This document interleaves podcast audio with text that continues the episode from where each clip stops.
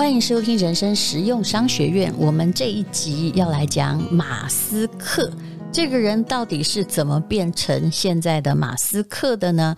我采用的这本书叫做《奇才》，里面的有一个篇章叫做“他就像漫步在月球的人，极度的自信”。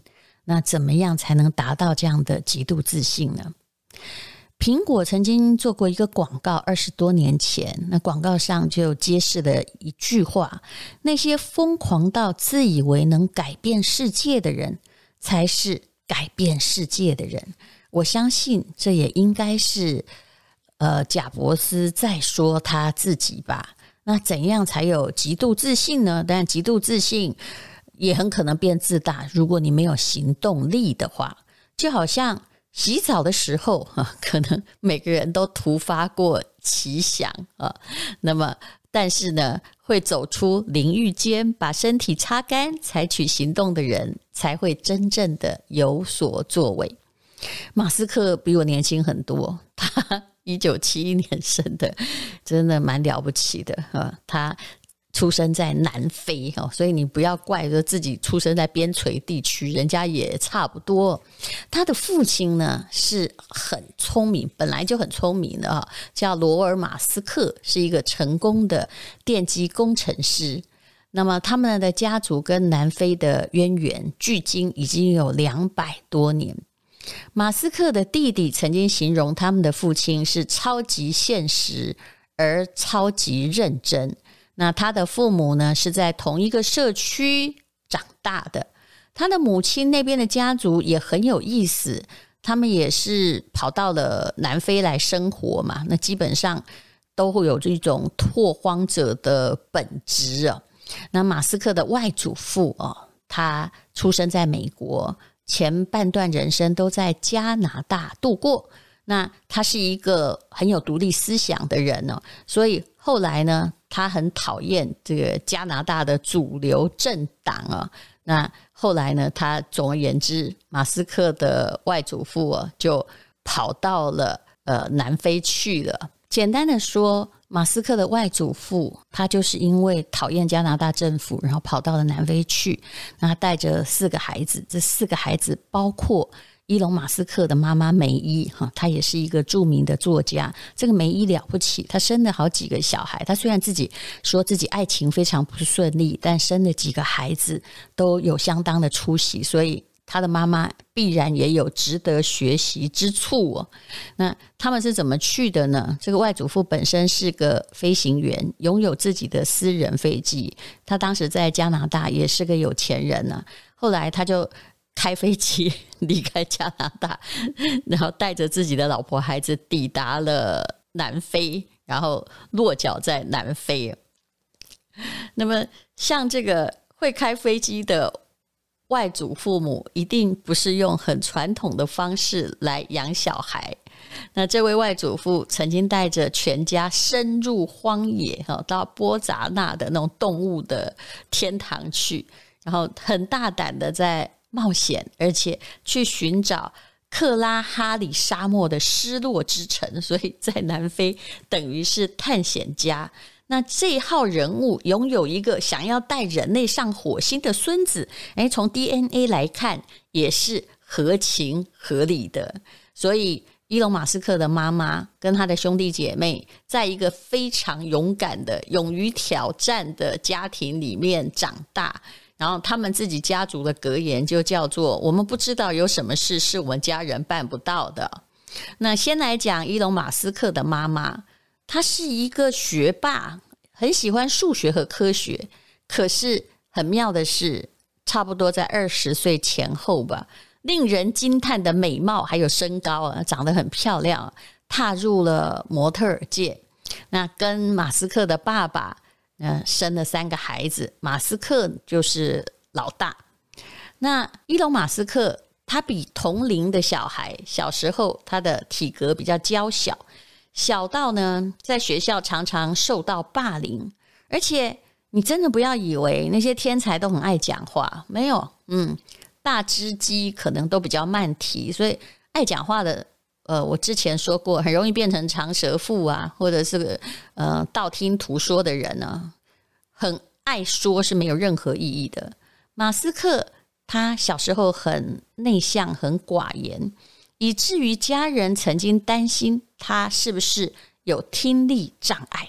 然后经过了听力经经过了测试，发现他听力很正常。后来他妈妈发现他只是因为沉浸在自己的思考逻辑里面哦，那他书读得挺好咯，所以呢，从小被视为是神童，而且异常的固执。有时候大人常常惩罚固执的小孩，啊，告诉他不可以这样做。但也许如果他真的是一个有天分的人的话，呃，大人恐怕也要改变一下哈自己对这个小孩的教教育的方法。马伊隆马斯克六岁的时候啊，有一次这个爸妈就告诉他说：“我们没有办法带你去参加这个一个亲戚的生日派对。”那这个六岁的小伊隆马斯克自己在南非徒步了四个小时，走了十英里啊啊，自己跑到亲戚家，因为他想要去参加这个派对。马斯克是一个狂热的阅读者，你不要觉得。科技天才都只会玩电脑哈，其实他不是，他基本上是一个很爱阅读的人。所以，如果你真的只会软件呢，而不喜欢阅读其他的文学名著，那可能就注定你只能成为一个工具，而没有办法作为一个有创造力的天才。他很喜欢读这个科幻小说，比如说像《魔戒》啊、托尔金的书啊，还有很多很多的呃小说。那么他的弟弟说：“我哥啊，每天阅读十个小时，稀疏平常。如果适逢周末的话，他一天可以读完两本书。这个大概是可以理解的。他觉得书里面的聪明人可以跟他的大脑对话，而现实生活会显得有一点无趣。然后，伊隆马斯克本人还说，有一次我把学校还有各社区图书馆的书都读完了，可能是。”三年级或四年级的事，小三小四哎，我试图说服图书管理员帮我订购书籍，于是我就开始阅读大英百科全全书，让我受受益匪浅。那个时候还是一个纸本书的时代。那他妈妈哈，就是这位梅伊，他也会说，马斯克呢，他会发现所有有趣的事情，他想要自己。去探索一切，当然呢，他有个好处，可能是我们没有办法达到的。马斯克的记忆力很惊人，如果他的妹妹刚好想要知道地球到月球的距离，他也可以很小就可以提出呢，啊，怎么样去计算，不管对或不对。让所有的人就啧啧称奇。那么这些天才也都是很小就接触到电脑的。他十岁就买了一台电脑来自学城市设计，十二岁就已经成功的创造了一个电玩游戏，而且把它用五百块的美金卖给一家电脑杂志。其实这种早期就会做生意，父母不要去阻止他，因为。这表示他的游戏获得了成功，而且赚到了他的第一笔钱。虽然只有五百块美金，但是他会往这个方向去。这是创业者的本质。那后来马斯克就并不想待在南非，他觉得我应该去美国啊，那边应该是创新的人的天堂。他说：“我小时候就觉得美国比世界上任何国家更有机会实现伟大的事物。”这说起来就是有点美国队长的说法，可是这个也是真的，因为美国它比较容许创新的精神，而且会鼓励每一个人去做不一样的事情。那马斯克其实当时他的爸爸在南非做生意也还算做得很 OK，他爸爸跟他说：“我没有要让你去美国读书，我只愿意支付你在南非的大学的学费。”结果他怎么做呢？你看，一个六岁哈就会走四个小时去参加亲戚的 party 的小孩，他十六岁的时候，他就搭公车跑到加拿大大使馆获得加拿大护照，因为他的妈妈曾经是加拿大国民，他去说服了那个大使馆，然后不顾父亲的意愿，他搬去加拿大。你知道马斯克做过什么事吗？他曾经去当伐木工人，做零工为生，然后就读加拿大的那个 Queen's University，就是皇后大学。马斯克的爸妈在他九岁的时候离婚了啊。那后来呢，他妈妈就到加拿大来跟他重聚。马斯克和爱因斯坦还有贾伯斯很类似，都不是传统定义上勤奋的学生。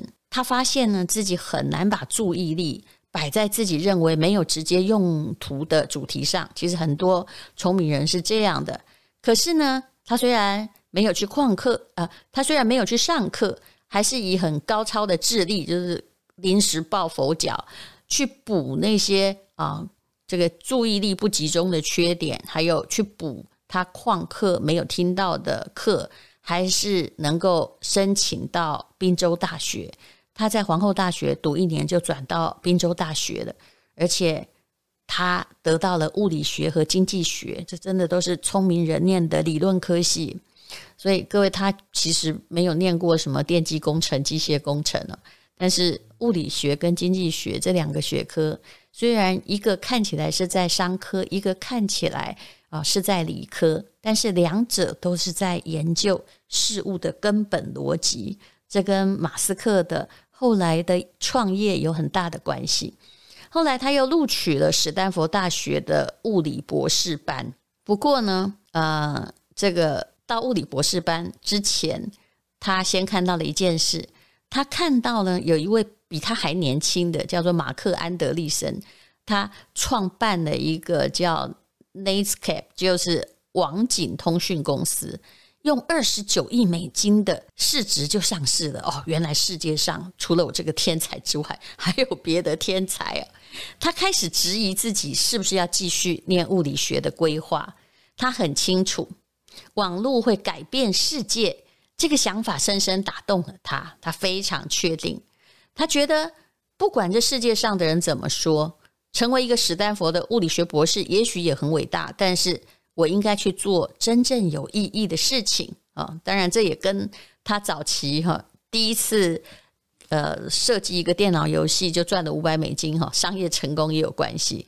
他在史丹佛只待了两天，带着两千块美金、一辆车，还有一台电脑，退学就成立一个网络公司。你在这里会发现很多名人都是退学的，比如说贾伯斯。比如说，呃，这个 Microsoft 的比尔盖茨哦，还有马斯克。可是各位请注意，他们都是从一流的大学退学的。马斯克是有念完，他只是博士班，他自己退学。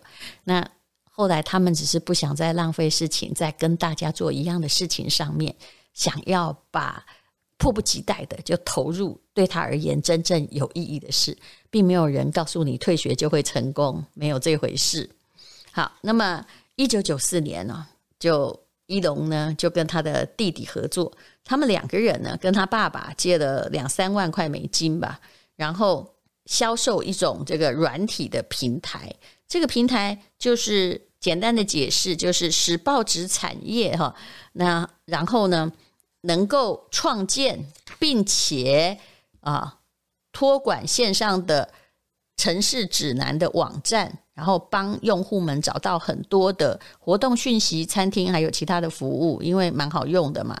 那这时候的网络普及就急速的成长，所以呢，嗯，他们的公司不久呢就有。两百家的媒体公司的网站哈，加入他们的阵营。那么后来呢，呃，他就不断的收购啊，然后他们的公司被收购了，然后他们他跟他的弟弟呢，从这个这次的交易中，就马上获得了两千两百万美元，还有一千五百万美元，也就是那年他二十八岁，他就当上了百万富翁。那么他就开始去思考下一步该做什么。很多人都会认为，哎，有钱就可以退休，对不对？但是其实啊，叫一个天才或一个有创造力的头脑，叫他退休，显然是一件很困难的事。马斯克说：“整天躺在沙滩上，对我来讲很可怕，我肯定会发疯，然后变成吸毒成瘾。我喜欢高压的工作。”然后后来他就开始规划哦，嗯，对未来影响最深的会是什么呢？我们要解决的问题到底是什么呢？后来他当然成立过呃很多公司了，后来研发出一种叫做 PayPal 的个人对个人的支付系统，现在这公司还有那。结果呢，在二零零二年的时候，就是网络泡沫之前，eBay 啊，曾经以股价十五亿美金哦，买下了 PayPal，然后呃，马斯克呢又从中获益一亿六千多万，也就是他一直在从事新创科技啊，他是念物理学跟经济学的哦，可是他没有东西是不敢做的，那他的钱呢就越来越多，越来越多。之后，他想要做什么呢？答案是，他觉得人类应该要去火星。那么，只有搭着火箭可以去火星。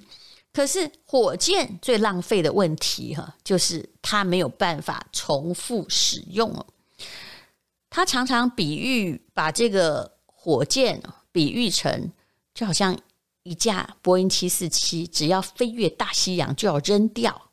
那这个费用非常昂贵，如果七四七只能飞一趟，那不就很贵吗？啊，这是不对的。他认为应该有一种火箭 可以重复使用。